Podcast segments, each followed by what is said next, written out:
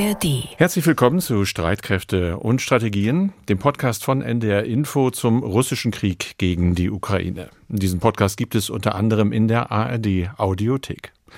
Heute ist Freitag, der 23. Februar. Wir zeichnen diese Folge auf um 11.30 Uhr. Wir sind Carsten Schmiester und Anna Engelke gemeinsam in Hamburg am Roten Baum. Genau, ausnahmsweise mal in einem großen Studio. Und das ist so groß, da haben wir uns gedacht, da passen mehr rein. Und deshalb sind auch ein paar Menschen mehr dabei heute, die wichtig waren und wichtig sind für diesen Podcast. Denn dieses Jahr eine Sonderausgabe zum zweiten Jahrestag des Beginnes des umfassenden Überfalls Russlands auf die Ukraine.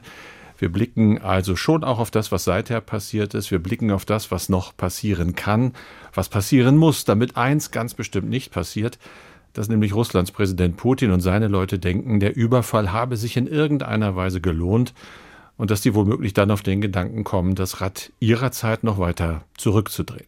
Also bei uns im Studio ist Andreas Flocken, unser sicherheitspolitischer Experte der ersten Monate dieses Podcasts, in den entscheidenden, wichtigen Monaten. Seit einem Jahr, seit mehr als einem Jahr ist Andreas im Ruhestand, aber natürlich weiter dicht dran am Thema und deshalb auch hier bei uns heute.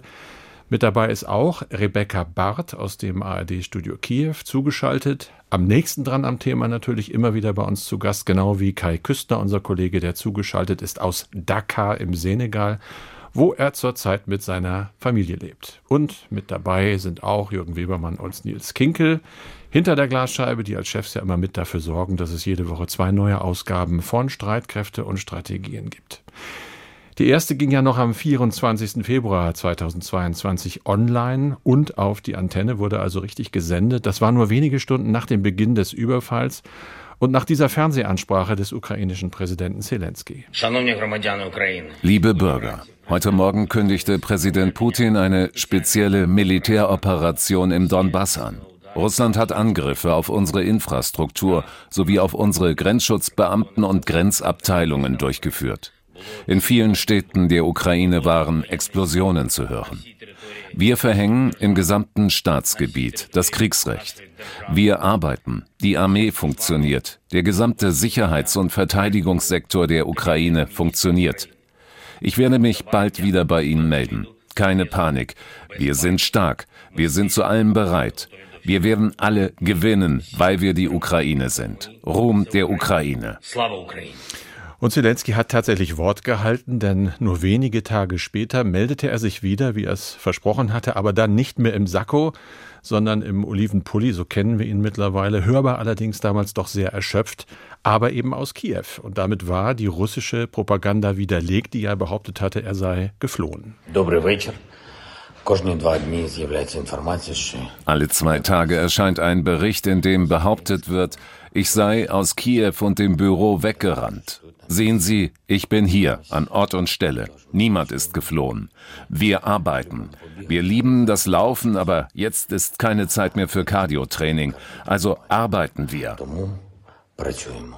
Und sie arbeiten, er mit seinem Stab natürlich immer weiter, schon seit zwei Jahren. Unermüdlich versucht Zelensky, seinen Leuten Mut zu machen. Das ist in letzter Zeit schwierig geworden und auch dem Westen Beine zu machen, nicht viel leichter vor allem was weitere Waffenhilfe angeht, während an der Front weiter gekämpft und gestorben wird, inzwischen wohl hunderttausendfach auf beiden Seiten und kein Ende in Sicht. Auch das fragen wir uns. Und das fragen wir nicht nur uns, das fragen wir jetzt vor allem Rebecca Barth im ARD-Studio Kiew. Rebecca, wir haben uns ja erst letztes Wochenende gesehen auf der Münchner Sicherheitskonferenz. Ich hoffe, du bist gut zurückgekommen nach Kiew. Ja, bin ich. Ich bin äh, wie alle, die hier ein- und ausreisen, mit dem, mit dem Nachtzug von Polen gefahren und war dann am Donnerstag früh wieder hier in Kiew zurück. Du bist ja für uns bei Streitkräfte und Strategien letztendlich während der gesamten vergangenen zwei Jahre wirklich eine der wichtigsten Gesprächspartnerinnen.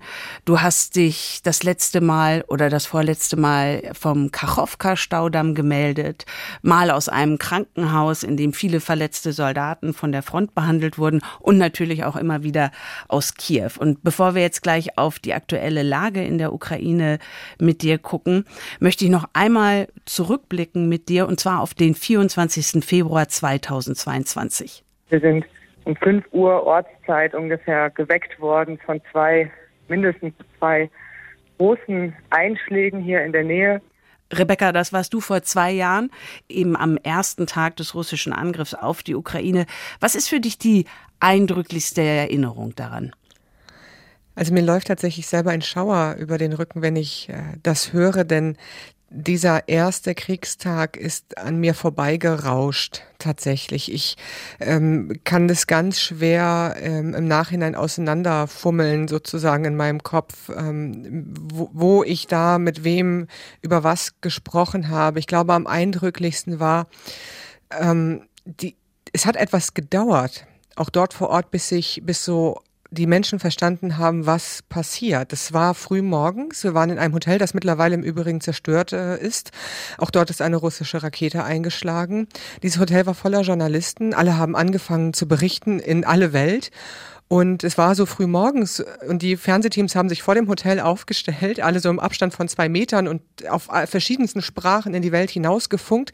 Und im Hintergrund, kann ich mich erinnern, fuhr ein Bus ganz langsam, da war so eine, eine Busstation und die Menschen sind erstmal zur Arbeit gefahren. Ach, das gibt's ja gar nicht. Und dann irgendwann so um elf, zwölf Uhr rum, würde ich schätzen, gab es die ersten Schlangen vor den äh, Bankautomaten ähm, haben die Menschen begonnen, Lebensmittel einzukaufen. Also es hat die, die ersten paar Stunden gedauert, bis sich so durchgesetzt hat, oh wow, das ist wirklich ein großer Angriff auf das gesamte Land. Äh, wir haben damit so nicht gerechnet. Auch die äh, Kolleginnen und Kollegen damals vor Ort, wir sind ja in die Ostukraine gefahren, weil wir dachten, dass es dort eskaliert. Und auch das ukrainische Militär hat eher damit gerechnet, dass es wirklich Kiew wird ist zwar vorher angekündigt worden, auch von vielen Geheimdiensten so vorhergesagt worden, aber man konnte sich das, oder viele Menschen konnten sich das bis zuletzt tatsächlich nicht vorstellen. Hm. Jetzt sind wir zwei Jahre weiter vergangenen Samstag, da waren du und ich ja bei der Münchner Sicherheitskonferenz, da kam die Nachricht aus der Ukraine, dass die ukrainischen Truppen den hart umkämpften Ort Avdiivka den Russen überlassen mussten. Was hörst du von diesem Frontabschnitt? Machen die russischen Soldaten weiter Druck? Es scheint so zu sein, ähm, dass nun im Osten der Ukraine auch an anderer Stelle weiter vorgerückt werden soll. Ähm, Avdiivka ist hier in der Ukraine wirklich ein schwerer Schlag emotional für die Menschen. Das ist eine Stadt, die ich auch ähm, ganz gut kenne, wo ich einige Male gewesen bin, seit zehn Jahren eigentlich Frontstadt und nun äh, gibt es diese Stadt nicht mehr. Auch der Abzug der ukrainischen Truppen, so erzählen es Soldaten, ist alles andere als geordnet abgelaufen. Es ist zum aktuellen Zeitpunkt nicht äh, bekannt, wie viele ähm, Soldaten dort äh, gestorben sind oder in Kriegsgefangenschaft ähm, geraten sind. Es gibt einige mittlerweile berühmte Videos von ähm, ähm, ja, fünf bis sechs ähm, Soldaten, die dort verletzt zurückgelassen mhm. werden mussten und sich noch verabschiedet haben bei ihren Angehörigen. Und äh, später ist dann herausgekommen, dass mindestens fünf äh, von diesen sechs äh, getötet wurden, offenbar von den russischen Truppen. Und ähm, das ist militärisch gesehen ähm, gar nicht so wichtig, aber emotional und symbolisch ist es ein sehr schwerer Schlag für die Menschen hier in der Ukraine. Der US-Sender ABC News berichtet, die Ukraine könnte sich Ende März einem katastrophalen Mangel an Artilleriegranaten und Luftverteidigung gegenübersehen, falls eben der US-Kongress nicht das 60 Milliarden Dollar schwere Militärhilfepaket für die Ukraine auf den Weg bringe. Und als, als Quelle für diese Befürchtung, diese Einschätzung, diesen katastrophalen ähm, Mangel nennt ABC News zwei anonyme US-Offizielle. Ähm, ist das das bestimmende Thema, dass es nicht genügend Munition gibt, gerade in der Ukraine? Vor allem auch, äh, wenn wir über Avdiivka sprechen, dann ähm, sagen das die Soldaten, die Kommandeure, sagen, wir hatten einfach nichts mehr, um uns zu wehren. Also hier in der Ukraine ist der Mangel jetzt schon katastrophal.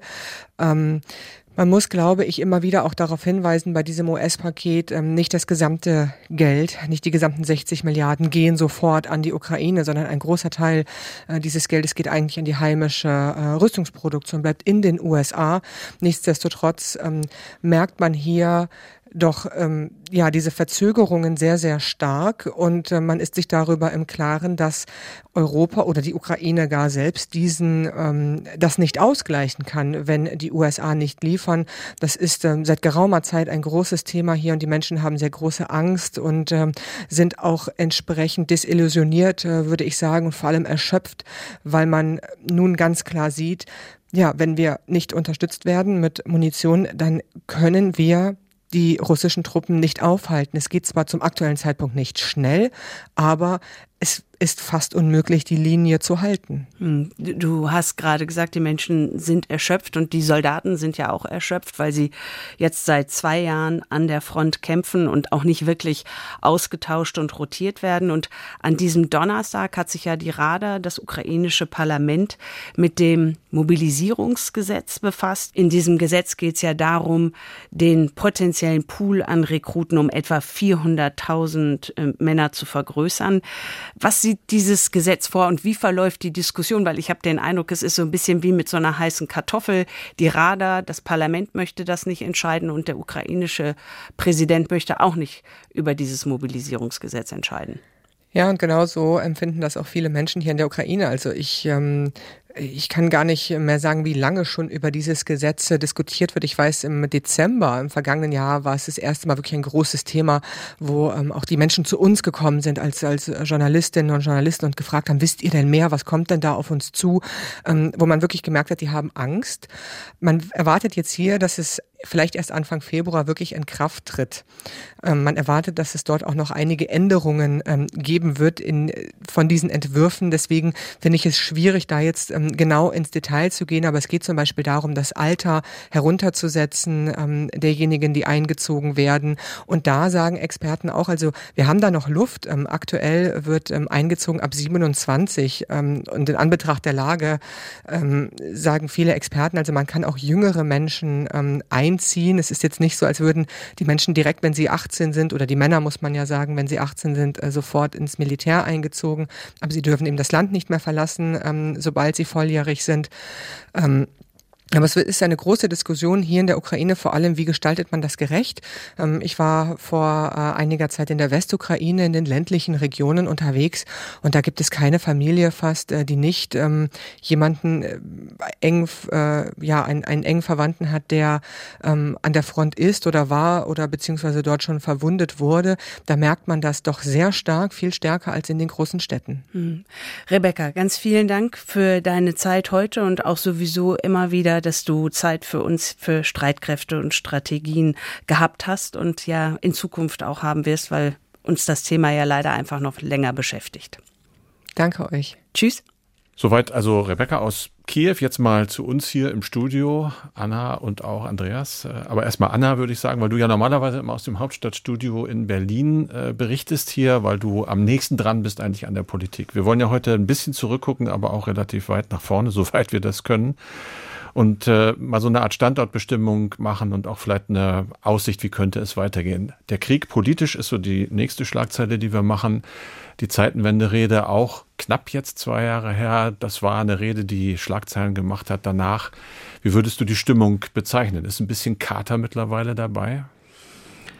Es ist etwa, ja, es ist ein bisschen Kater dabei, aber das Interessante ist ja, dass Deutschland beziehungsweise die Bundesregierung jetzt die Ukraine in einem Ausmaß unterstützt, dass wir uns vor zwei Jahren gar nicht hätten vorstellen können. Wenn wir überlegen, wir sind mit 5000 Helmen für die Ukraine gestartet. Alle erinnern sich an dieses allgemein als sehr lächerlich empfundene Angebot der damaligen Verteidigungsministerin Lamprecht. Und heute sind wir bei in diesem Jahr vorgesehenen sieben Milliarden Euro Unterstützung für die Ukraine.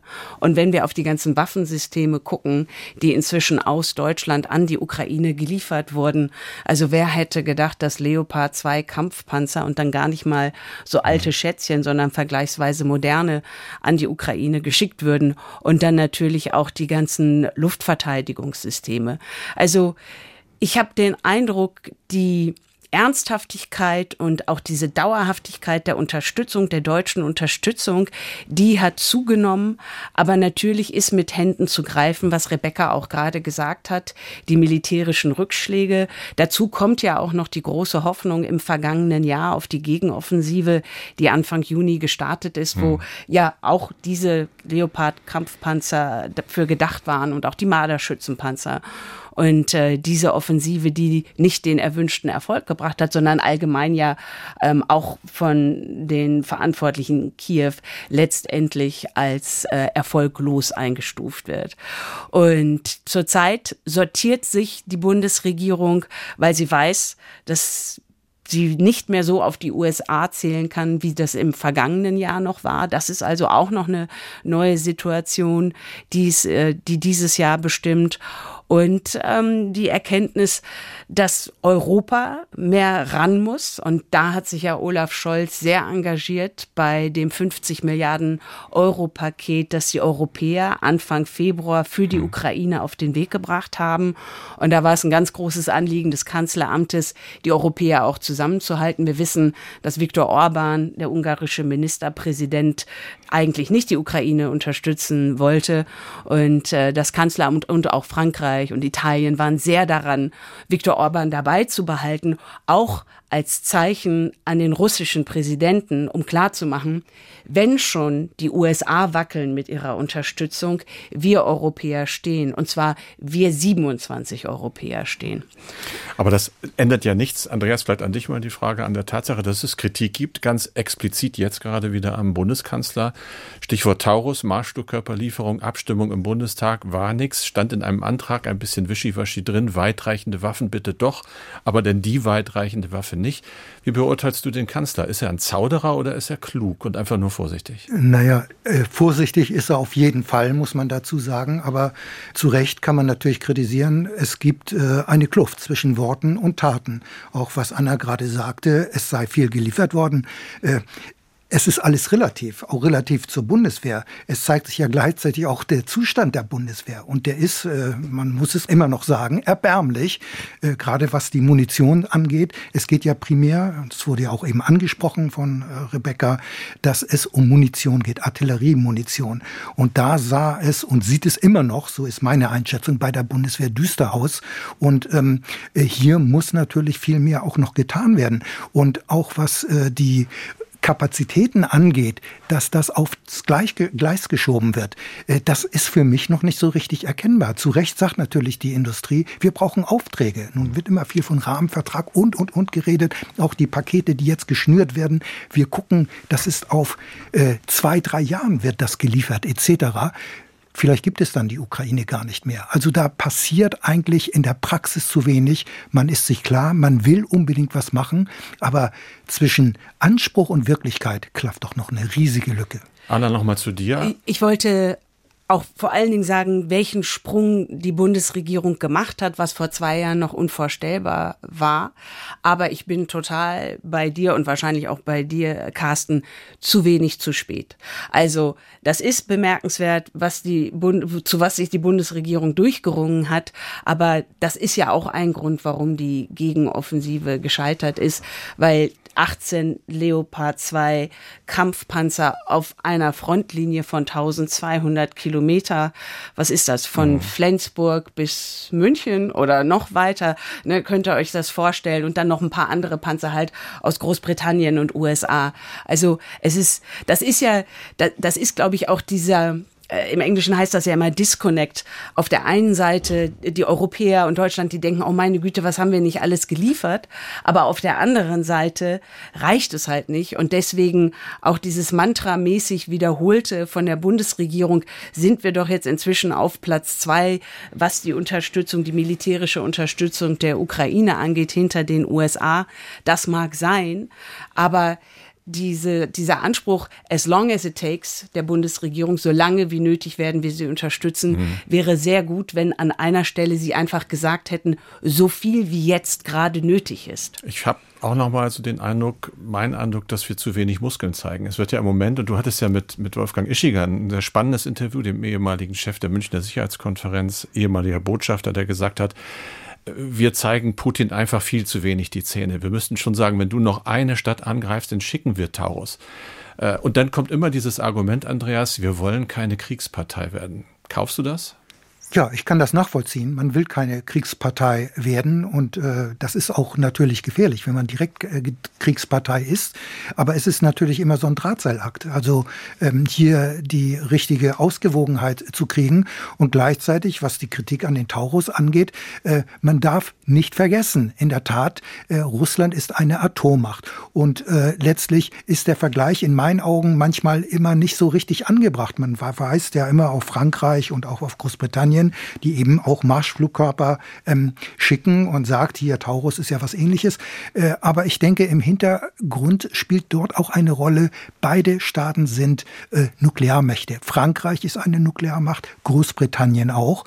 Deutschland ist mehr als andere auch auf den nuklearen Schutzschirm der USA angewiesen. Und deswegen orientiert sich in meinen Augen auch der Bundeskanzler vor allem darauf, was die USA machen. Insofern würde ich schon sagen, hat Deutschland hier eine gewisse Sonderrolle, gerade was bestimmte Waffensysteme auch angeht. Das haben wir ja erlebt mit mhm. den Leopard. Da mussten erst die Amerikaner ihre 31 Abrams äh, M1 äh, Kampfpanzer rüberschieben, damit Deutschland anfängt, seinerseits auch die äh, Leoparden zu schicken, obwohl natürlich auch die Briten schon mhm. längst äh, ihren Kampfpanzer geschickt haben. Aber das reichte nicht. Aber Man hab, hat auf die USA geschaut. Ich habe jetzt gehört, und da haben wir darüber berichtet, dass äh, zumindest aus der beiden Administration zu hören ist, auch wie, ich glaube, es war NBC, die gesagt haben, sollte der Kongress dieses 60 Milliarden Dollar Paket doch noch freigeben, würden wir den Attackams, also äh, Raketen, Gefechtsfeldraketen zur Verfügung stellen mit größerer Reichweite, da ist bis zu 300 Kilometer die Rede. Könnte das sozusagen der Schritt Richtung Taurus sein? Nach deiner Logik ja. Äh, könnte es sein, muss ich dazu sagen. Und der Druck, der wächst ja auch, auch in der Koalition. Wir haben ja die Abstimmung gehabt, auch im Bundestag und wie die Vorsitzende des Verteidigungsausschusses im Grunde genommen anders gestimmt hat als die Ampelkoalition, was schon bemerkenswert ist, muss man dazu sagen. Äh, aber ich finde trotzdem, wir sollten uns nicht allein auf ein Waffensystem konzentrieren. Der Taurus ist kein Gamechanger, ist tausendfach gesagt ja. worden, mhm. Äh, sondern im Augenblick heißt es Munition, Munition, Munition. Wir haben eben die ähm, das Gefecht oder den Verlust von Avdiivka gesehen und da spielte das auch eine Rolle. Und hier muss man in der Tat schnell agieren. Ich sehe es bei Taurus etwas anders als du, Andreas, weil äh, das ja das Kalkül von Putin ist, gerade mit Blick auf Deutschland. Er weiß, dass er bei uns immer besonders gut die Atomkarte spielen kann. Und äh, wir, das ist eine, eine schwierige Situation und das, ich weiß das auch von, von Hörermails, das besorgt Menschen auch, dass eben äh, Wladimir Putin über dieses Atomarsenal verfügt. Aber an der Stelle bin ich halt eher bei, bei Ischinger. Du kannst dich nicht von ihm, also von Putin, da immer in die diese, in so in dieses ähm, so unter Druck setzen lassen. Und da würde ich jetzt einfach mal diese Aussage des chinesischen Präsidenten Xi aus dem November 2022 nehmen, der ja relativ deutlich zu Olaf Scholz war da damals zu Besuch gesagt hat, dass er doch davor warnt, äh, Nuklearwaffen einzusetzen. Und das ist ja vor allen Dingen auch so genommen worden an die Adresse Russlands. Und bei Taurus habe ich jetzt inzwischen den Eindruck, dass es sich fürchterlich verhakt hat. Es wäre ein interessanter Gedanke gewesen, die Taurus, wenn Deutschland die Taurus geschickt hätte, als Frankreich und Großbritannien im vergangenen Jahr ihre Marschflugkörper geschickt haben. Es ist klar, Taurus fliegt weiter, ist moderner als Scalp und als Storm Shadow. Aber interessanterweise werden ja diese beiden Marschflugkörper, die ja baugleich sind aus Großbritannien und aus Frankreich, werden ja von den Ukrainern immer gleichzeitig eingesetzt. So dass Putin das in dem Sinne gar nicht richtig zuordnen kann, wenn diese Marschflugkörper wesentliche Einrichtungen von russischen Streitkräften auf ukrainischem Gebiet zerstören, welches Land das jetzt war. Ich glaube, dass diese Debatte fast vor der Wand ist, weil so viel jetzt über Taurus gesprochen wurde, dass es für den Bundeskanzler inzwischen schon so eine Sache des Prinzips ist, dass er das nicht mehr schicken will. Es ist, glaube ich, unterliegend ein Vertrauensproblem zwischen Berlin und Kiew. Aber das ist insgesamt eine sehr vermurkste. Angelegenheit. Kai möchte was sagen aus Dakar. Ja, es ist doch ähm, aus meiner Sicht mal wieder ein kommunikatives Problem auch, weil man nach außen äh, von Seiten der Bundesregierung den Eindruck erweckt, aus meiner Sicht zumindest, als habe man den Ernst der ja katastrophalen Lage für die Ukraine nicht wirklich erkannt und letztlich ja dann auch im zweiten Schritt für Europa. Ich erinnere noch mal daran, was Christian Mölling von der Deutschen Gesellschaft für Auswärtige Politik bei uns vor kurzem im Podcast gesagt hat. Der hat gesagt, wenn die Ukraine diesen Krieg verliert oder stark in die Defensive gerät, dann hat das Zersetzungscharakter auch unter den Europäern, weil dann die Diskussion losbricht, wer ist eigentlich dafür verantwortlich, ähm, dass das nicht funktioniert und das möglicherweise Putin seinen Einflussbereich ausdehnt und äh, Kontrolle über weite Teile Europas dann irgendwie erhält. Äh, deshalb wundert mich auch so ein bisschen, Anna, du warst ja bei der Münchner Sicherheitskonferenz, da wurde so ein bisschen nach außen kommuniziert, nein, wir haben das jetzt wirklich alle verstanden, zwei Jahre nach der Zeitenwende, dass die Ukraine diesen Krieg nicht verlieren darf, aber im Grunde sehe ich nicht, dass ähm, sich wirklich äh, substanziell viel tut. Jetzt ist bei Munition natürlich das Problem, das sind alles Probleme, die man in den letzten zwei Jahren hätte lösen und hochfahren müssen. Aber ist es nicht nach wie vor so, dass da zwei Denkschulen sozusagen miteinander konkurrieren? Die eine, die sagt, wir dürfen eigentlich Putin auch nicht zu sehr verärgern, weil man mit ihm noch auskommen muss. Ähm, und man wird nur mit ihm auskommen können, das sagt die andere Seite, wenn er diesen Krieg krachend verliert und in seine Grenzen verwiesen wird. Das ist das, was man in den letzten Jahren immer falsch gemacht hat. Und im Kanzleramt oder in Teilen der Bundesregierung scheint vielleicht immer noch diese erste Variante da eine Rolle zu spielen. Aus meiner Sicht ähm, ja, eine waghalsige, eine waghalsige Herangehensweise. Kurz dazu, Anna? Ja, weil was ich sehr interessant finde, äh, Kai und natürlich auch äh, Andreas und Carsten, das ist ja, dass es inzwischen eine sprachliche Entwicklung der Bundesregierung gibt. Also in dem Sicherheitsabkommen, das Deutschland mit der Ukraine geschlossen hat, ist auch davon die Rede, dass die Ukraine gewinnen soll. Und das Interessante mhm. ist in dem Taurus-Antrag, über den der Bundestag jetzt diese Woche debattiert hat, und der eine ist ja der Taurus-Antrag und der andere ist ist the, the one Waffensystem that should not be named. Mhm. Ähm, da steht drin, ähm, von den Koalitionsfraktionen. Unter anderem sind neun Seiten. Es ist wirklich interessant nachzulesen. Und da steht drin, für den Frieden in Europa und darüber hinaus ist es essentiell, dass die Ukraine diesen Verteidigungskampf gewinnt. Und das finde ich schon interessant, weil das heißt gewinnen und nicht, mhm. nicht verlieren. Äh, mal gucken. Ich fand ähm, auch noch diese Äußerung von Olaf Scholz bemerkenswert bei der Münchner Sicherheitskonferenz, als er gesagt hat, ohne Sicherheit ist alles nichts. Mal schauen, ob das Rhetorik bei ihm bleibt oder ob das dann tatsächlich auch hm. mit Taten und Lieferungen unterlegt und mal schauen, aber jetzt auch, äh, wir müssen immer so ein bisschen auf unsere Zeit achten, mal schauen auch auf die militärischen Fakten. Und das ist ja einer der Gründe, weshalb Andreas aus seinem nicht wirklich Ruhestand gerade mal wieder hergekommen ist zu uns ins Studio. Andreas, du hast es gerade gesagt, Taurus nur ein System, nicht wirklich buchstäblich kriegsentscheidend. Munition, Munition, sicherlich auch Manpower, also Soldaten. Eine begrenzte Ressource in der Ukraine, etwas weniger bis deutlich weniger begrenzt äh, in Russland.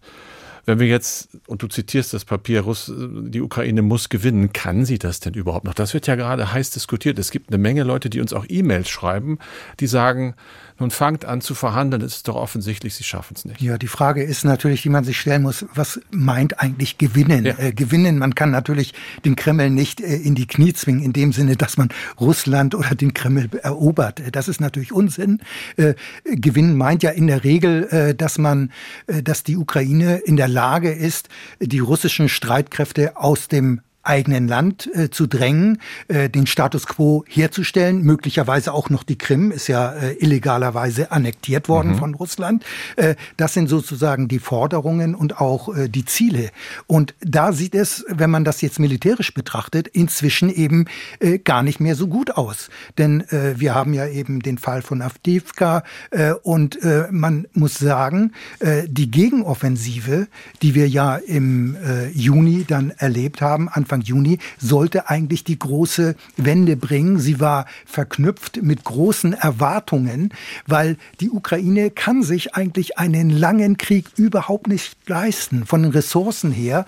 Und äh, deswegen drängte auch Zelensky ja auch immer wieder und sprach von der Krim und hat Euphorie verbreitet. Und man hatte dann versucht, diese äh, Gegenoffensive im Juni, die eigentlich eine Frühjahrsoffensive äh, werden sollte, gestartet. Und man hat in meinen Augen zumindest das Momentum und die Initiative inzwischen mhm. vollends verloren. Die Initiative ist zu Russland übergegangen und wir erinnern uns alle noch, wo auch diese Euphorie herrschte äh, im Herbst, als eben äh, die Ukraine bei Kharkiv äh, die russischen Truppen zurückgedrängt hat. Die sind ja regelrecht gelaufen, im Raum Kharkiv jedenfalls weil man damit überhaupt nicht gerechnet hatte. Dann eben Cherson äh, wurde erobert, die Russen mussten sich zurückziehen und da hatte die Ukraine die Initiative, hatte das Momentum. Und hier hätte man vielleicht, äh, wenn man die Waffensysteme hätte, auch die westlichen, man muss sich erinnern, erst im Januar da drauf äh, sind ja erst die Leopard mhm. Entscheidungen gefallen. Und da hat man sozusagen, haben die ukrainischen Streitkräfte mit diesen wenigen, ich sag mal ruhig Bordmitteln, waren in der Lage, Russland zurückzudrängen. Und diese Initiative konnte man nicht aufrechterhalten. Deswegen war immer die Rede von wir bauen Brigaden auf und äh, werden dann mhm. im Frühjahr eine Offensive starten. Zu dieser Frühjahrsoffensive ist es nicht gekommen, weil es alles nicht da war. Und man hat sie dann letztlich doch erst im Sommer gestartet und die ist dann gescheitert. Und jetzt haben wir die Situation, die russische Armee hat das Momentum, da sind Richtig, sich alle ja. einig. Die russische Armee, die ja anfangs äh, unterperformt hat, wie mir einige Generäle sagen. Das ist ein bisschen sarkastisch, aber man hatte ihr wesentlich mehr zugetraut militärisch, hat dazugelernt. Sie sind in der elektronischen Kampfführung sehr gut geworden, sie sind in dem Einsatz von Drohnen sehr gut geworden, sie sind stark geworden. Lässt sich das überhaupt noch umkehren, selbst wenn der Westen jetzt plötzlich sagt, alles, was wir haben, außer Menschen natürlich, rein da? Ja, umkehren ist immer eine schwierige Frage. Die Frage ist in meinen Augen, ob die Ukraine auch stark genug ist, äh, hier Paroli zu bieten. Denn in meinen Augen haben wir im Augenblick eher ein Patt, zumindest äh, beim Landkrieg, man muss es so sagen. Mhm. Und das hatte ja der ähm, Generalstabschef, der gefeuerte, sag ich mal so, ähm, hatte das ja frühzeitig schon erkannt und ist eben äh, mit Zelensky da in Konflikt geraten.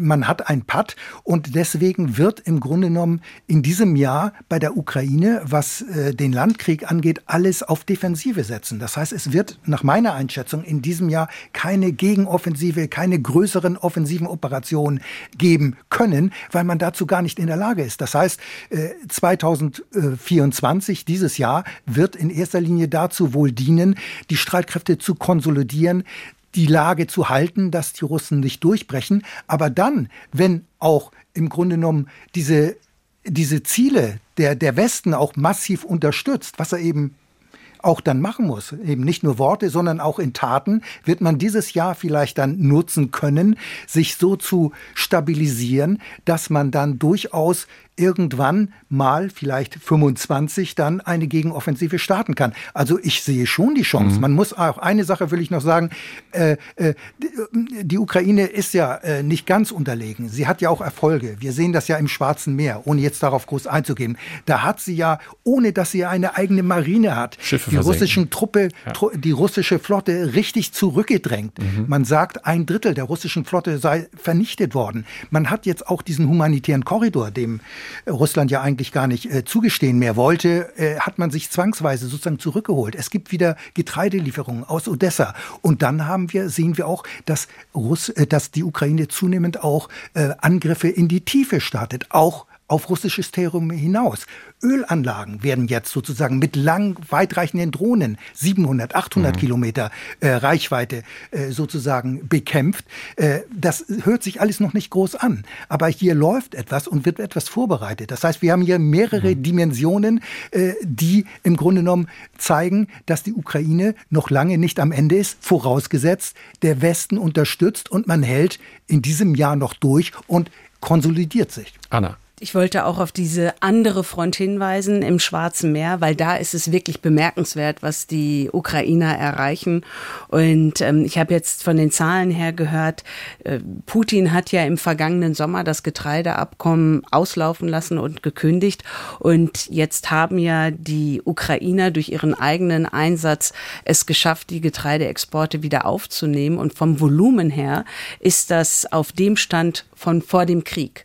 Also das ist wirklich bemerkenswert, wie sie sich dort den äh, Weg, auch diese Schifffahrtsrouten wieder freigekämpft haben und gerade halt auch die Langstreckendrohnen, die Einsätze, Öldepots in der Nähe von St. Petersburg hatten wir vor einigen Wochen bei uns im Podcast. Also das finde ich sehr bemerkenswert und zu diesem Punkt der Dringlichkeit, Andreas, da hatte ich jetzt ähm, vergangenen Wochenende bei der Münchner Sicherheitskonferenz den Eindruck, dass bei einigen europäischen Politikern, vor allen Dingen europäischen Politikerinnen, diese Dringlichkeit der Unterstützung der Ukraine angekommen ist. Vor allen Dingen die Dänin Mette Fredriksen, die war wirklich diejenige, die am ehesten Tacheles gesprochen hat auf der Münchner Sicherheitskonferenz. Und die Dänen haben jetzt ja auch ihre gesamte Artillerie, was natürlich in dem Sinne tatsächlich nicht kriegsentscheidend ist von der, vom Umfang her, aber an die Ukraine weitergegeben.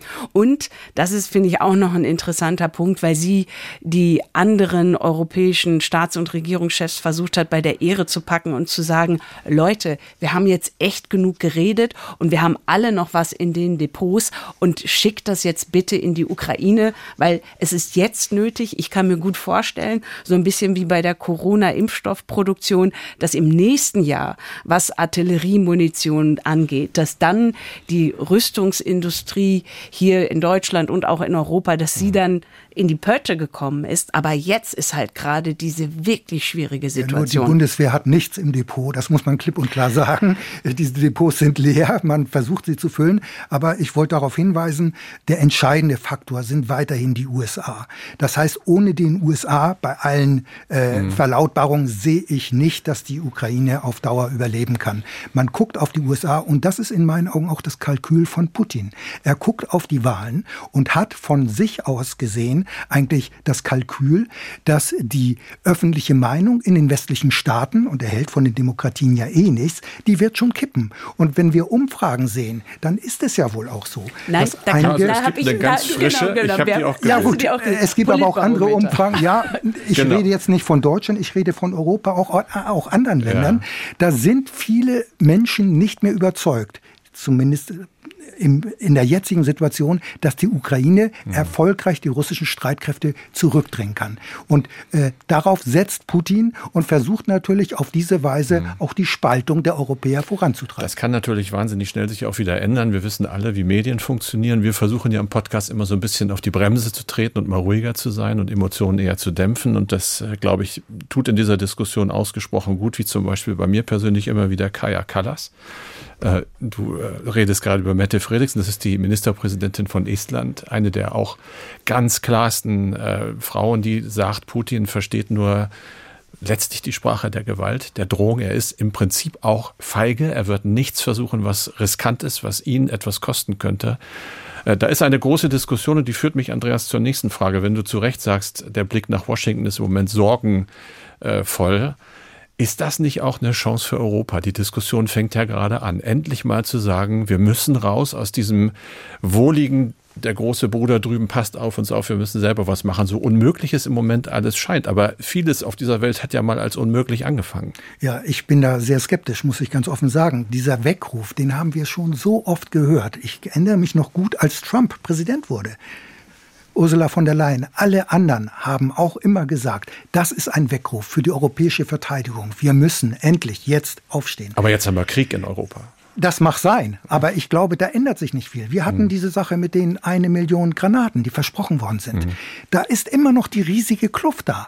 Also ich kann das ehrlich gesagt noch nicht erkennen, dass dort real was passiert. Viele Worte, wenig Taten, überspitzt gesagt. Aber vielleicht ja mal irgendwann ein Kanzler, eine Kanzlerin, die den Fuß auf den Boden stapft und sagt, wir müssen auch Tabus brechen in Gedanken mal und wir müssen sagen, kann Deutschland nicht doch eine Führungsrolle übernehmen? Im Moment haben wir ja Probleme damit. Wir haben ja letztlich seit, seit zehn Jahren Krieg, wo, wo, worauf ja auch in der Ukraine immer wieder hingewiesen wird. Und Äh, wir befinden uns halt zehn Jahre nach ähm, der Annexion der Krim. Ähm, Andreas hat es angesprochen.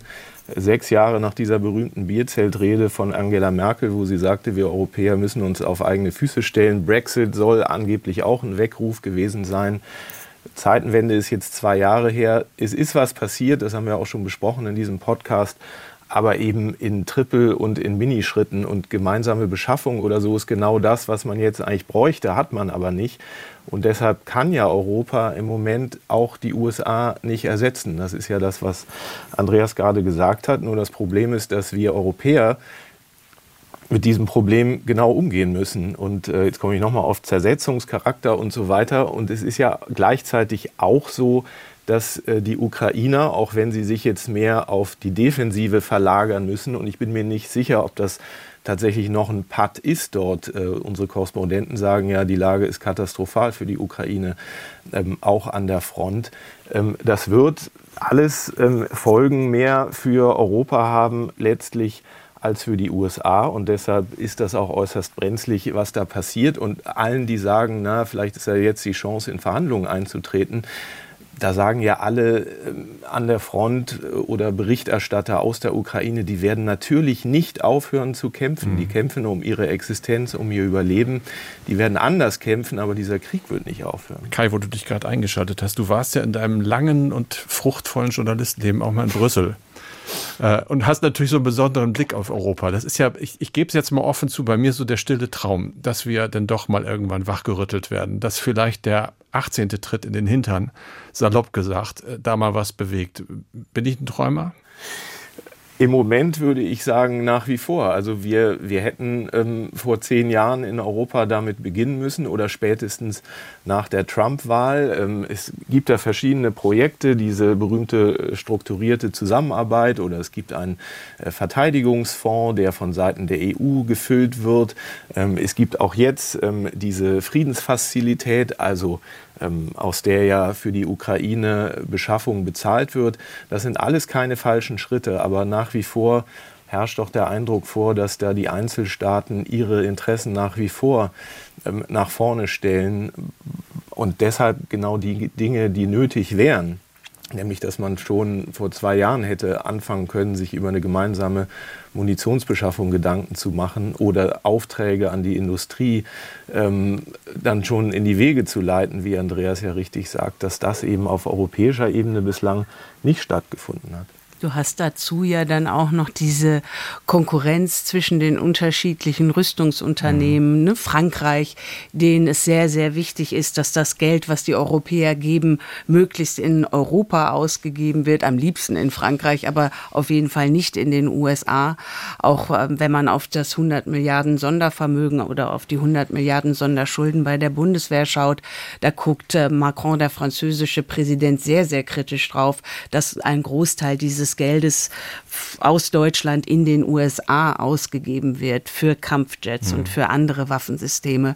Und das ist wirklich das Problem. Und ähm, ich bin da gerne bei dir, Carsten, und, und träume mit, weil halt die Situation so bitter ist, wie sie bitter ist. Es ist jetzt wirklich schon so lange her mit der Bierzeltrede und wir haben es immer noch nicht hinbekommen in Europa.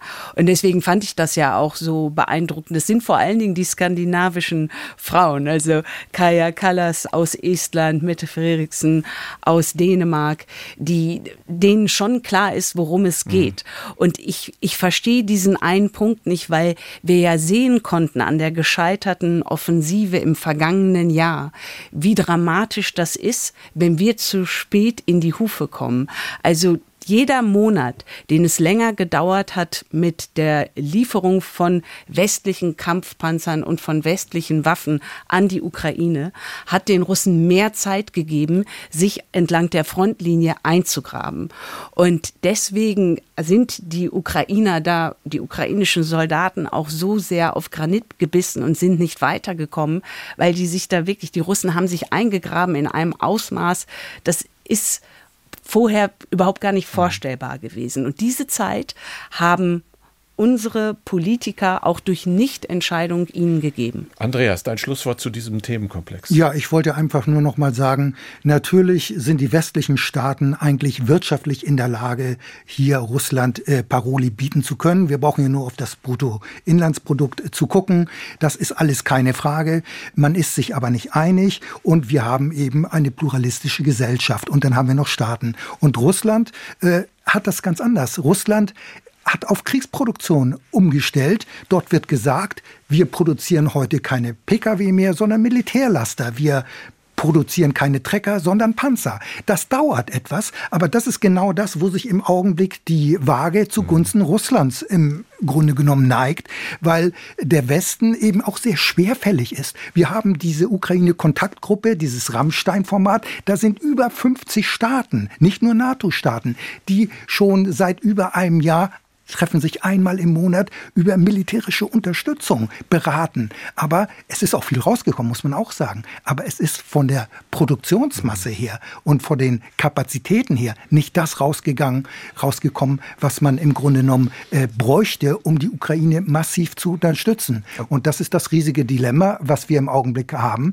dass es alles sehr lange dauert. Und dann haben wir die USA. Die USA sind in meinen Augen nach wie vor der Schlüsselfaktor und vieles wird sich entscheiden, auch auch, wie die Wahlen äh, im November dann ausgehen, wie es mit der Ukraine weitergeht. Genau, dann sind wir schlauer. Ähm, ich habe ähm, da noch den Gedanken dazu, das ist mir das erste Mal in Stettin so richtig klar geworden. Da war ich ja im, im NATO-Hauptquartier Nordost, als man sagte, fünf bis acht Jahre, dann äh, ist äh, Russland wieder stark. Dann müssen wir damit rechnen, wenn es richtig schlecht läuft für den Westen, dass sie es möglicherweise auf einen der baltischen Staaten abgesehen haben. Das ist kein schönes Szenario, Anna. Wir müssen uns aber trotzdem was überlegen mit den USA, weil du merkst ja jetzt schon, wie Trump wirkt. Also, dass sich nichts im US-Kongress tut, was die und das Unterstützungspaket für die Ukraine angeht, liegt an dem Einfluss des bisher noch nicht offiziell nominierten republikanischen Präsidentschaftskandidaten mhm. Donald Trump. Also, wir sprechen zwar immer über diese Wahl und das ne, da, da wird es dann auch klar, wer gewählt wird, Donald Trump oder Joe Biden. Aber die Auswirkungen, die jetzt Donald Trump schon hat auf diesen Krieg, das ist enorm, wenn man sich überlegt, dass Donald Trump, außer dass er Ex-Präsident ist und verdammt viele Gerichtsverfahren am Hals hat, eigentlich keine offizielle Rolle innehat. Aber es ist irgendwo ja auch ein Symptom für in diesem Sinne sicherlich die Schwäche der offenen Gesellschaften. Das ist ein Kampf der Systeme, aber einer, der ja nicht nur auf den unmittelbaren geografischen Raum begrenzt ist. Kai, jetzt kommen wir noch mal zu dir. Du sitzt im Senegal in Dakar seit einiger Zeit und beobachtest ja immer auch so ein bisschen die Sache aus der großen Distanz und siehst auch andere Konflikte auf dieser Welt, die so ein bisschen im Ukraine, auch im Nahostschatten äh, darüber reden wir in dieser Sendung nicht, weil es halt äh, das denn sprengen würde.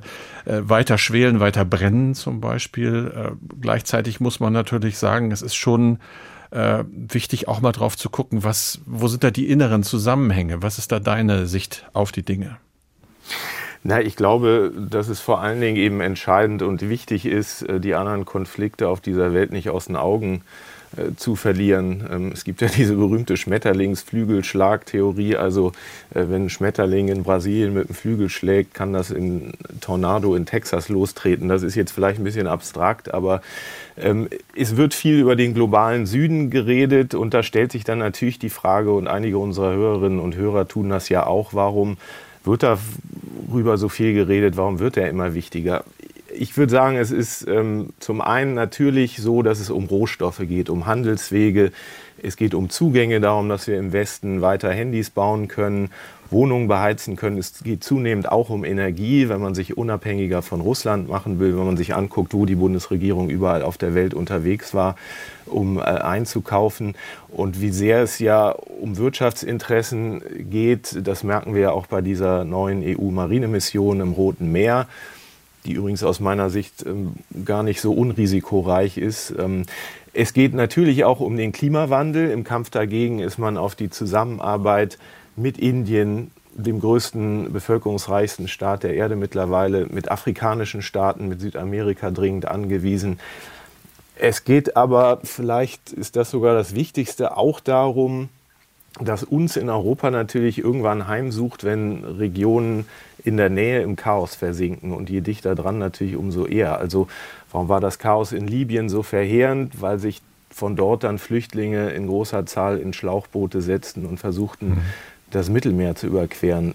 Und warum wird das so ein Problem, wenn der Sahel, also wenn Mali, Burkina Faso, Niger, wo ich jetzt sehr dicht dran, dran, dran bin, im Chaos versinkt? Ähm, weil dann natürlich in diesem Chaos das zu einem Paradies für Terrororganisationen werden kann, die dann dort auch Anschläge in Europa planen können. Deshalb würde ich auch immer davor warnen, sich jetzt nur völlig auf Europa zu konzentrieren, auch aus Sicht der Bundeswehr und zu sagen, Auslandseinsätze, das lassen wir jetzt mal, ist eine Sache der Vergangenheit. Und schließlich, das ist ja eben auch schon angeklungen, Carsten, ich vermeide da den Begriff Kampf, aber es findet ja weltweit ein Ring um Einfluss statt, um diese Region. Russland, China haben die Chance erkannt, die Türkei in Teilen auch, in diese Lücke, in dieses Vakuum vorzustoßen, gerade in dieser Region. Frankreich hat hier, wo ich gerade bin, in Westafrika im Sahel, eigentlich sowas wie ein Antilauf. Das nutzt Russland auch militärisch, indem es mit Wagner-Söldnern in Mali massiv, in Burkina Faso aktiv ist, in Niger werden auch äh, Verbindungen nach Moskau geknüpft. Erst diese Woche gab es Meldungen, dass Russland in Gao, also mhm. der Region, wo die Bundeswehr jahrelang stationiert war, äh, jetzt eine Goldmine übernommen hat. Ähm, es geht im Kleinen auch um UN-Abstimmung. Wie viele Länder stimmen eigentlich gegen Russland in der Volksversammlung? Putin spricht gern von einer multipolaren Welt, die er schaffen will, im Gegensatz zu der angeblich ungerechten neokolonialen, von der USA beherrschten. Also es ist da schon eine Art System Wettbewerb ähm, am Wirken. Das kann man, glaube ich, so sagen. Nochmal weitergesponnen. Äh, es gibt diese Krisenherde, die du angesprochen hast, äh, weitere natürlich auch. Was denkst du, wo müssen wir auch ganz konkret in diesem Podcast und dann mit deiner Hilfe in der nächsten Zeit nochmal genauer hingucken? Also es gibt äh, tatsächlich einige Brandherde, die sehr gefährlich werden können aus meiner Sicht. Nordkorea ist so einer, wo immer mal wieder spekuliert wird legt es Kim womöglich tatsächlich auf einen Krieg mit Südkorea an eines Tages. Dann Marineeinsatz im Roten Meer habe ich ja schon angesprochen. Ähm, diese große Auseinandersetzung USA und Iran, ähm, das im Moment ähm, schwelt das so ein bisschen. Es gibt immer wieder Angriffe auf US-Streitkräfte in der Region. Die USA revanchieren sich dann mit gezielten Tötungen von Milizen, die dem Iran nahestehen das kann natürlich irgendwann auch noch mal richtig ähm, eskalieren.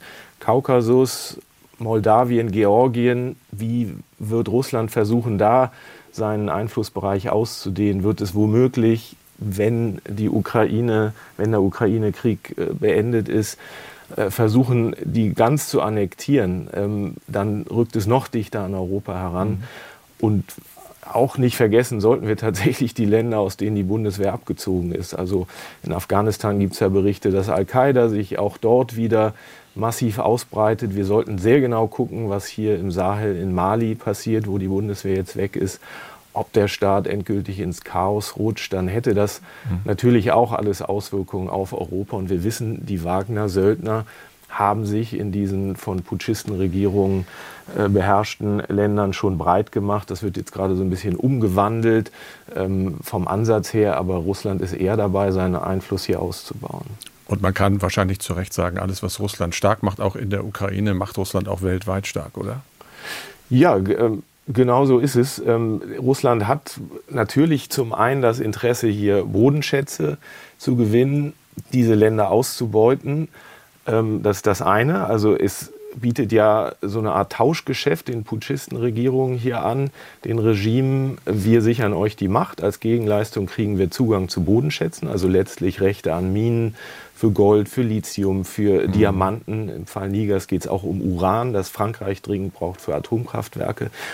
Und gleichzeitig aber auch natürlich geht es Russland darum, dem Westen, also uns in Europa, mhm auch hier Kopfschmerzen zu bereiten. Also Krisenherde zu schaffen, an den EU-Außengrenzen Chaos zu sehen. Das ist natürlich an, an, Regionen, die noch dichter dran sind an Europa, also auf dem Balkan, Stichwort Serbien, ist das natürlich noch mal gefährlicher. Aber auch hier, was hier passiert, kann dann am Ende auf Europa zurückschlagen. Wir haben zwei Wortmeldungen. Die erste kam von Andreas. Ja, ich finde, ähm, wir müssen sehen, dass es nicht allein um den Ukraine-Krieg geht. Der ist natürlich Euro Europa zentriert auf den ersten Blick. Es geht um Prinzipien. Es geht um die Weltordnung. Wie soll die Weltordnung letztlich aussehen? Und da ziehen ja eben Russland und auch China an einem Strang. Es geht darum, welche Zukunft hat noch die wertebasierte Ordnung, wie sie vom Westen nach dem Zweiten Weltkrieg geprägt ist. Da ist ja auch die Auseinandersetzung äh, mit den äh, globalen Süden zum Teil, äh, die sich ungerecht behandelt fühlen. Und die möchte eben Moskau und auch China ablösen äh, durch ihre Weltordnung, sage ich mal so. Und hier geht es dann grundsätzlich um Prinzipien, auch um die Frage, gilt jetzt das Recht, das internationale Recht oder das Recht des Stärkeren. Und das ist ja exemplarisch. Das heißt, äh, Russland hat die Ukraine angegriffen gegen alle äh, Normen des internationalen Rechts und kann das im Grunde genommen, soll das die Regel sein, können sich darauf künftig auch andere berufen etc. Das heißt, ich sehe diesen ganzen globalen Kontext, der hier eine Rolle spielt und ich sehe nicht allein, das ist auch äh, natürlich mhm. nicht unwichtig, die Rohstoffe, die auch eine Rolle spielen, aber es geht um Vorherrschaft Gesellschaft und wer soll hier künftig das Sagen haben? Und hier ist der Westen eben im Grunde genommen ziemlich unter Druck geraten, nicht nur in der Ukraine. Anna.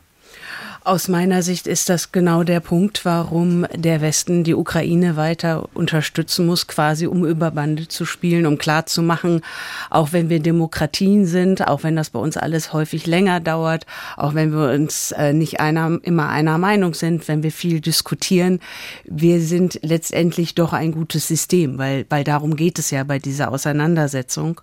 Und ich finde auch in diesem Zusammenhang, wir hatten ja gerade, äh, Carsten, du und ich hatten ja gerade äh, darauf verwiesen, hingewiesen, dass es neue Zahlen gibt vom mhm. Politbarometer, vom ZDF. Und dazu passt, und das finde ich für Deutschland eine durchaus erstaunliche Zahl, dass 50 Prozent der Befragten sagen, man müsse Russland in Deutschland, man müsse Russland eher mit militärischer Stärke begegnen, damit es weniger aggressiv auftritt. Also, dass sich auch bei uns, wo wir vor allen Dingen eher aus ähm, einer Richtung kommen, die sagt, lass uns den Ausgleich suchen, so wie es auch die Bundesregierung erfolglos versucht haben, äh, mit Russland umzugeben nach der Annexion der Krim 2014. Also wie sich auch bei uns so diese Ansicht langsam ändert und auch mit Blick auf die neuesten Zahlen, was die Unterstützung in Deutschland für militärische mhm. Hilfe in der Ukraine angeht. Das ist sogar gewachsen. Im Januar waren das 51 Prozent und jetzt sind es 62 Prozent, also um 11 Prozentpunkte dazu. Und das sind wirklich interessante Entwicklungen, äh, die es bei uns im Land gibt. Und ein Punkt war mir noch eingefallen, als Kai, du gerade auch von den Flüchtlingen gesprochen hast. Das ist natürlich auch etwas, da hatten wir noch nicht drüber gesprochen. Aber wir haben insofern auch ein Interesse daran, die Ukraine zu unterstützen, damit die Menschen, die dort noch leben, die noch nicht geflohen sind, auch dort bleiben. Also da gibt es ja ganz klare Befürchtungen in der Bundesregierung, im Bundestag, dass du von ne, wenn dort wirklich massiv mhm. etwas zusammenbrechen sollte an der Front, dass du mit bis zu zehn Millionen zusätzlichen ukrainischen Flüchtlingen rechnen könntest.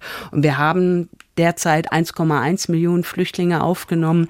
Und jeder weiß, was das für ein Kraftwerk ist für jeden einzelnen Ort, der sich um die Geflüchteten aus der Ukraine kümmert. Die Flüchtlinge werden ja durchaus auch als Waffe eingesetzt mhm. von Moskau. Äh, ich ziehe da jetzt mal eine Linie drunter, aber äh, Anna, ich greife deine letzten Sätze mal aus. Und vieles von dem, was du sagst, wird uns ja auch gespiegelt in diesem Podcast. Und lass uns noch zum Schluss über uns sprechen. Äh, gar nicht so sehr über uns, sondern über unsere Hörerinnen und Hörer. Wir kriegen sehr, sehr viele Mails. Äh, es lag dir besonders am Herzen, dass wir in dieser Ausgabe nochmal darüber sprechen. Wie nimmst du das so wahr? Das hat sich ja ein bisschen in meiner äh, Beobachtung verändert. Als Andreas und ich angefangen haben, waren das noch sehr viel militärtechnische Fragen von Leuten, die sich vorher gar nicht mit dem Fach befasst hatten, die den Schützen von einem Kampfpanzer nicht wirklich unterscheiden konnten. Wo stehen wir jetzt? Diese Mails gibt es nach wie vor. Also wir hatten jetzt gerade wieder zu Taurus, inwieweit denn ähm, Taurus immer an ein Flugzeug geknüpft ist oder inwieweit man denn sonst sonst auch äh, Taurus quasi als Boden-Luftmarschflugkörper äh, einsetzen könnte. Also es gibt nach wie vor auch Fachfragen, aber es, ich habe vor allen Dingen den Eindruck, dass ähm, viele Hörerinnen und Hörer äh, gerne uns aufschreiben, wie es ihnen geht, wie sie diese Dinge sehen, wie äh, sie auch äh, das wahrnehmen mit den Experten, mit, wo wir ja verschiedene Meinungen dann auch so ein Meinungsspektrum präsentieren, wie sie dann darauf eingehen. Also ich muss sagen, ich bin ganz gerührt. Wir kommen ja beide, Carsten, du und ich, aus der aktuellen Berichterstattung. Und normalerweise, wenn man Andreas auch. Wobei ich Andreas. Früher, früher. Ja, aber ich, also Andreas. Ich, ich kenne ihn noch so. Ja. ja. aber du bist für mich schon Mr. Streitkräfte und Strategien mit den eher langen Formaten. Deswegen, das war auch überhaupt gar nicht irgendwie abwertend gemeint. Aber vor allen Dingen, weißt mhm. du, wenn du so als Korrespondent, Korrespondentin arbeitest, dann ähm, berichtest du ja drei Minuten über ein Thema oder du hast mal ein vier Minuten Gespräch und du springst ja auch mal von einem Thema zum anderen. Und was ich jetzt so bemerkenswert finde, ist tatsächlich, dass ich den Eindruck Eindruck habe, dass wir in Austausch treten mit unseren Hörerinnen und Hörern und die vor allen Dingen auch gerne mit uns. Also so viel Wertschätzung. Normalerweise, wenn ich früher irgendwelche E-Mails bekommen habe, dann war das meistens eine mhm. Beschwerde, dass sie unzufrieden waren. Aber jetzt, ich würde sagen, 90 Prozent der Mails beginnen mit, möchte ich euch erst einmal oder möchte ich Ihnen erst einmal danken für Ihre Arbeit, die Sie hier machen mit diesem Podcast. Und dann kommt nochmal so eine Nachfrage ne, zu Putins Position oder halt zur mhm. Ukraine. Also mich hat das angerührt, als ich jetzt vor mehr ein, als einem Jahr hier an Bord gekommen mhm. bin von Streitkräfte und Strategien. Ähm, was für äh, reizende und interessierte Hörerinnen und Hörer wir haben. Andreas, ja, ich, ich denke, das zeigt ja auch, äh, dass in der breiten Bevölkerung inzwischen erkannt worden ist, wie wichtig auch Sicherheitspolitik ist. Und vorher führte Sicherheitspolitik und Bundeswehr ein Nischendasein. Man hat es insbesondere hier in Deutschland, muss man dazu sagen. Das ja. hat natürlich auch äh, eine Historie, eine Geschichte, einen Hintergrund. Das hat sich massiv geändert. Äh, das haben wir auch in diesem Podcast auch in den ersten Tagen erfahren, in den ersten Wochen und Monaten. Und das ist auch richtig. Inzwischen ist es erkannt worden, wie relevant äh, auch sicherheitspolitische Fragen sind, auch gegebenenfalls militärische Fragen. Abschreckung, glaubwürdige mhm. Abschreckung sind offenbar wichtig wichtig, zumal jetzt auch Putin sein wahres Gesicht gezeigt hat. Er akzeptiert keine Schwäche, sondern nur Stärke. Und vor diesem Hintergrund kann man möglicherweise Aggressionen nur verhindern durch wirksame Abschreckung. Das heißt, man muss einsatzbereit sein. Und das war die Bundeswehr lange nicht. Und deswegen sind auch die Balten gerade so froh, dass sie in der NATO sind, weil sie wissen, wir haben hier ein Verteidigungsbündnis, was uns hilft, wo eben das Prinzip gilt, einer für alle falls jemand mhm. angegriffen wird. Das ist ein ganz wichtiges Prinzip. Und das führt eben dazu, dass man sich jetzt äh, in der Bevölkerung damit auch auseinandersetzt und das realisiert hat. Und das erklärt das Interesse auch an sicherheitspolitischen Na. Themen. Anna. Ich mache ja seit 1997 Verteidigungspolitik und damals wurde immer die große sicherheitspolitische Debatte eingefordert. Also ich habe den Eindruck gehabt, damals waren es irgendwie 200 Leute in Deutschland, wahrscheinlich ein bisschen mehr, aber das war immer so dieses, oh, wir müssen die große sicherheitspolitische Debatte in Deutschland führen und dann wurde die aber immer nicht geführt. Das hatte sich etwas geändert mit den Terrorangriffen von 9-11, dann auch ne, Kai Afghanistan, die Auslandseinsätze der Bundeswehr, aber das war immer nur punktuell. Und wenn man sich jetzt überlegt, dass als ähm, ihr die Entscheidung gefällt habt, genau vor zwei Jahren, war ja die Idee von unserem Kollegen Nils Kinkel zu sagen, hier Andreas, hier Carsten, ihr macht Streitkräfte und Strategien, jetzt beginnt hier ein Krieg, ein Landkrieg, von dem wir gar nicht mehr wissen, was das überhaupt ist. Ihr müsst das jetzt mal unseren Hörerinnen und Hörern mhm. Erklären. Und dann habt ihr ja, glaube ich, das drei Monate lang, sieben Tage die Woche durchgezogen, als die Radiosendung Sendung auch als Podcast. Und mhm. dann seid ihr ja auf fünf Tage die Woche gegangen und auf drei Tage die Woche. Und was ich so enorm finde, ist also zum einen, wen ihr als Hörerinnen und Hörer gewinnen konntet, die überhaupt keine Fachleute waren, sondern einfach interessiert. Und dass wir heute immer noch so viele Hörerinnen und Hörer haben, das finde ich total erstaunlich, weil das ist meines Erachtens eine sicherheitspolitische Debatte, weißt du, die sie, Andreas, 1997 und dann fortfolgende Jahren immer alle eingefordert haben. Und auch wenn der wer ist es denn nochmal, wer sich manchmal lustig macht über die jetzt 80 Millionen Verteidigungsexperten nach den 80 Millionen Corona-Experten. Aber nee. was der, ist es der Bundeskanzler Kai? Ich weiß es nicht, nein, aber er hat aber sich ja schon mal mokiert, dass jetzt die ganze Welt und auch innerhalb der Koalitionsparteien es jetzt ganz viele ähm, Expertinnen und Experten gäbe, die sich das zusammen googeln letztlich. Mhm. Aber dann finde ich eher, weißt du, ich habe lieber zu viele Verteidigungsexperten als zu wenig. Ich finde ganz toll, äh, dass wirklich diese, dieses Problembewusstsein wieder da ist. Ich kann alle verstehen, die davon geträumt hatten, dass das nicht sein muss, dass das Ende der Geschichte da ist. Äh, das ist ein, eine brutale Erkenntnis. Ich komme auch langsam zum Schluss äh, dieser Zeitenwende. Die Geschichte ist nicht zu Ende. Sie droht sich zu wiederholen. Das ist eine Gefahr, die wir alle sehen. Äh, die macht uns zu schaffen und das ist ja auch nicht das Einzige, was über uns hereingeprasselt ist in der letzten Zeit. Wir hatten die Pandemie, wir haben äh, den Bankencrash gehabt, wir haben den Klimawandel, wir haben die Polarisierung äh, von Politik und Gesellschaft in Deutschland. Das ist immer mal wieder Thema auch bei uns. Wir alle stehen ja irgendwie in so einer Art Nachrichtenregen. Jeder einzelne Tropfen ist wieder so eine schlechte Nachricht. Eine mehr und ich kann es langsam nicht mehr ab. Und das bringt mich zum Schluss äh, zu einem Kollegen namens Klaas Christoffersen, der ist Nachrichtensprecher beim NDR, also buchstäblich der Messenger, der ja immer gerne erschossen wird nach dem alten Sprichwort. Also er muss diese Nachrichten vorlesen. Er verkündet beruflich seit vielen Monaten eine schlechte Meldung nach der anderen. Und nun hat er sich mal gefragt, was macht das eigentlich mit mir? Was macht das mit uns, unseren Hörerinnen und Hörern? Und das hat er zusammengepackt in einen Podcast mit dem schönen Namen Geschafft. Wir sind alle geschafft. Den gibt es in der ARD Audiothek. Ich habe ihn äh, gefragt, ob er den Inhalt dieser sechs Folgen sind glaube ich, zu einer ganz grundlegenden Erkenntnis mal kurz zusammenfassen kann. Also ich habe ähm, in dem Podcast unter anderem mit einem Medienwissenschaftler Stefan Weichert gesprochen. Der hat ein eigenes Institut, das VOCA-Institut. Und die haben eine Studie erstellt, tatsächlich auch repräsentativ in Zusammenhang äh, oder in Zusammenarbeit mit einem Meinungsforschungsinstitut haben die knapp 1000 Leute befragt, wie sie mit vor allem digitalen Medien umgehen. Also der Schwerpunkt liegt da auf digitalen Medien, aber wir nutzen ja die Medien im Grunde genommen auch zunehmend digital. Da kam raus tatsächlich, dass Leute nicht nur unter Nachrichtenmüdigkeit leiden, das ist ja so ein Begriff, der in den letzten Jahren auch ein bisschen über die Medienbranche hinaus bekannter geworden ist, News Fatigue. Und die haben herausgefunden, dass es auch sowas sogar gäbe wie ein News Burnout. Also ich kann das wirklich alles gar nicht mehr hören, ich schalte total ab. Das ist natürlich auch nicht etwas, was äh, besonders hilfreich ist, weil die Konflikte, die im Moment sehr stark eskalieren, sind ja nun mal da und sie betreffen zumindest indirekt ja auch äh, Leute in Deutschland. Und ähm, was die in dieser Studie vorschlagen, ist im Grunde genommen einerseits eine bewusstere Mediennutzung, vielleicht nicht die ganze Zeit, aus allen möglichen Quellen sich etwas raussaugen, auch immer gucken, von welchen Quellen kommt das überhaupt dass Leute im Grunde genommen vielleicht so einen Begriff in sozialen Netzwerken eingeben oder da mit solchen ähm, äh, Postings ähm, konfrontiert sind und gar nicht mehr fragen, wo kommt das eigentlich her? Ist das vielleicht im Grunde nur Propaganda und keine sachliche Information? Das ist das eine. Ich glaube, diese Medienkompetenz müssen sich auch User, wie sie heute heißen, oder auch ähm, Nachrichtenkonsumenten tatsächlich ein bisschen drauf schaffen.